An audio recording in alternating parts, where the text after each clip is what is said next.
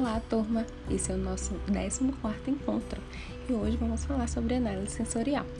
Segundo o Instituto de, de Ciência e Tecnologia dos Alimentos, a análise sensorial né, é utilizada para provocar, medir, analisar e interpretar as reações produzidas pelas características dos alimentos. E isso é feito através das percepções dos órgãos, né, como a visão, olfato, gosto, tato e a audição. Então, para aplicar essa análise sensorial dentro da, da tecnologia de alimentos, na pesquisa e no desenvolvimento de novos produtos, né, ela é muito utilizada no controle de qualidade. Para isso, a gente pode discutir algumas temáticas, como controle no processo de fabricação, né, que seria o controle de qualidade da matéria-prima, controle das variações no processamento, controle de variações de ingredientes, como também no controle de produtos acabados, ou seja, para verificar possíveis perdas na qualidade sensorial do produto devido ao processo de armazenamento, e também no controle de mercado. Então, estudos comparativos entre produtos concorrentes, estudos de aceitação e de preferência.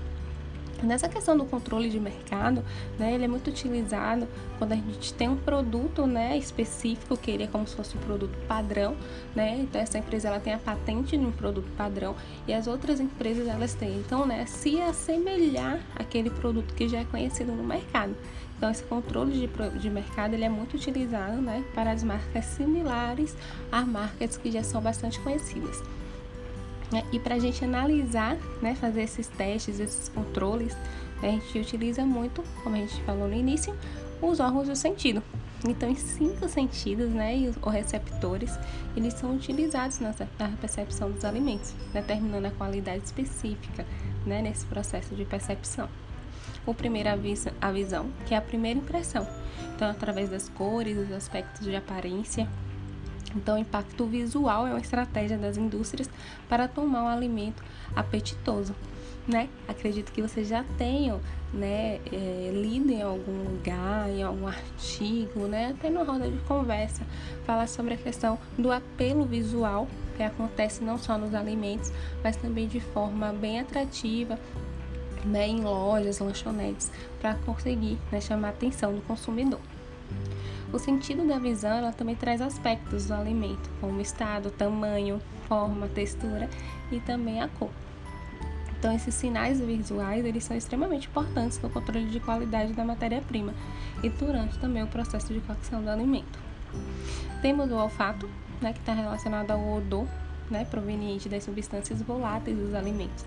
Então, são as, são as substâncias voláteis né, que caracterizam né, o odor dos alimentos, né, de qualquer de qualquer substância, qualquer que seja, porque essas substâncias voláteis, né, elas vão para o ar e isso faz com que a gente né, sinta o cheiro de determinada coisa. Então, ele está sujeito também a variações de fadiga e adaptação, porque sabemos que o olfato ele pode né, se acostumar com o cheiro. Por isso que os nossos, por isso que os treinadores, as pessoas que participam dos testes né, de análise sensorial, elas, análise sensoriais, elas precisam ser pessoas, pessoas treinadas. O aroma, o aroma ele vai sugerir contato direto e evacuar o prazer de comer. A sensibilidade ela, ela varia com o indivíduo e diminui com a idade. A gustação, também chamada de gosto, sabor, né, é um sentido que está associado à sensação de sabor, né, e é percebida pelos, pelos sistemas químicos, né. Então, muito se discutiu sobre os pontos, né, de, de associação de sabores na língua, né? A gente tinha pontos específicos para sentir o gosto azedo, adocicado. E hoje os artigos eles trazem que não, não necessariamente a gente tem né, pontos específicos na área da língua, que esses pontos eles podem estar espalhados né, entre eles, mas que a gente consegue ter essa percepção desses, desse, desses gostos, né? Como ácido, azedo, salgado, doce. E temos, né, o, o umami.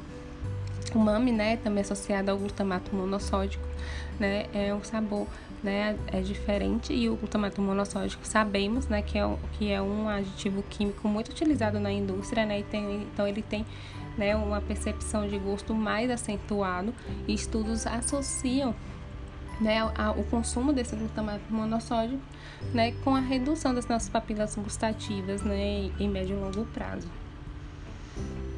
Temos a audição, né, que seriam os sons associados à textura dos alimentos. Então, a audição está muito ligada à questão da textura.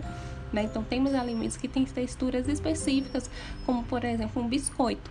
O biscoito, quando a gente come, a gente quer sentir aquele barulho da crocância que está ligada à textura, à textura, ao tato. Né? Quando ele perde a crocância, né? que ele adquire umidade do ar, ele perde essa, essa característica né? específica do produto. Então tem toda essa questão da sensibilidade cutânea, do tato, da percepção e da textura. Então essas informações sobre a textura, forma, peso, temperatura e consistência de um produto alimentício, ela tem dois níveis, na boca e na mão.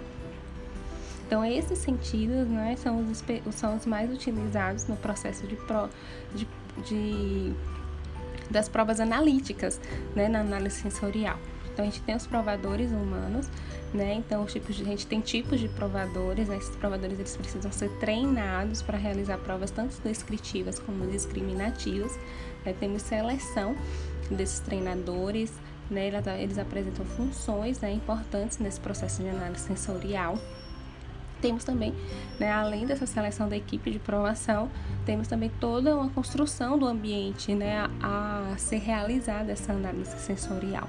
Então, temos né, é, seleção também desses, prova, desses, desses provadores, né, pré-seleção, né, análise da saúde, do apetite desses indivíduos, né, análise intelectual, para que eles possam avançar para análise de de, do teste propriamente dito.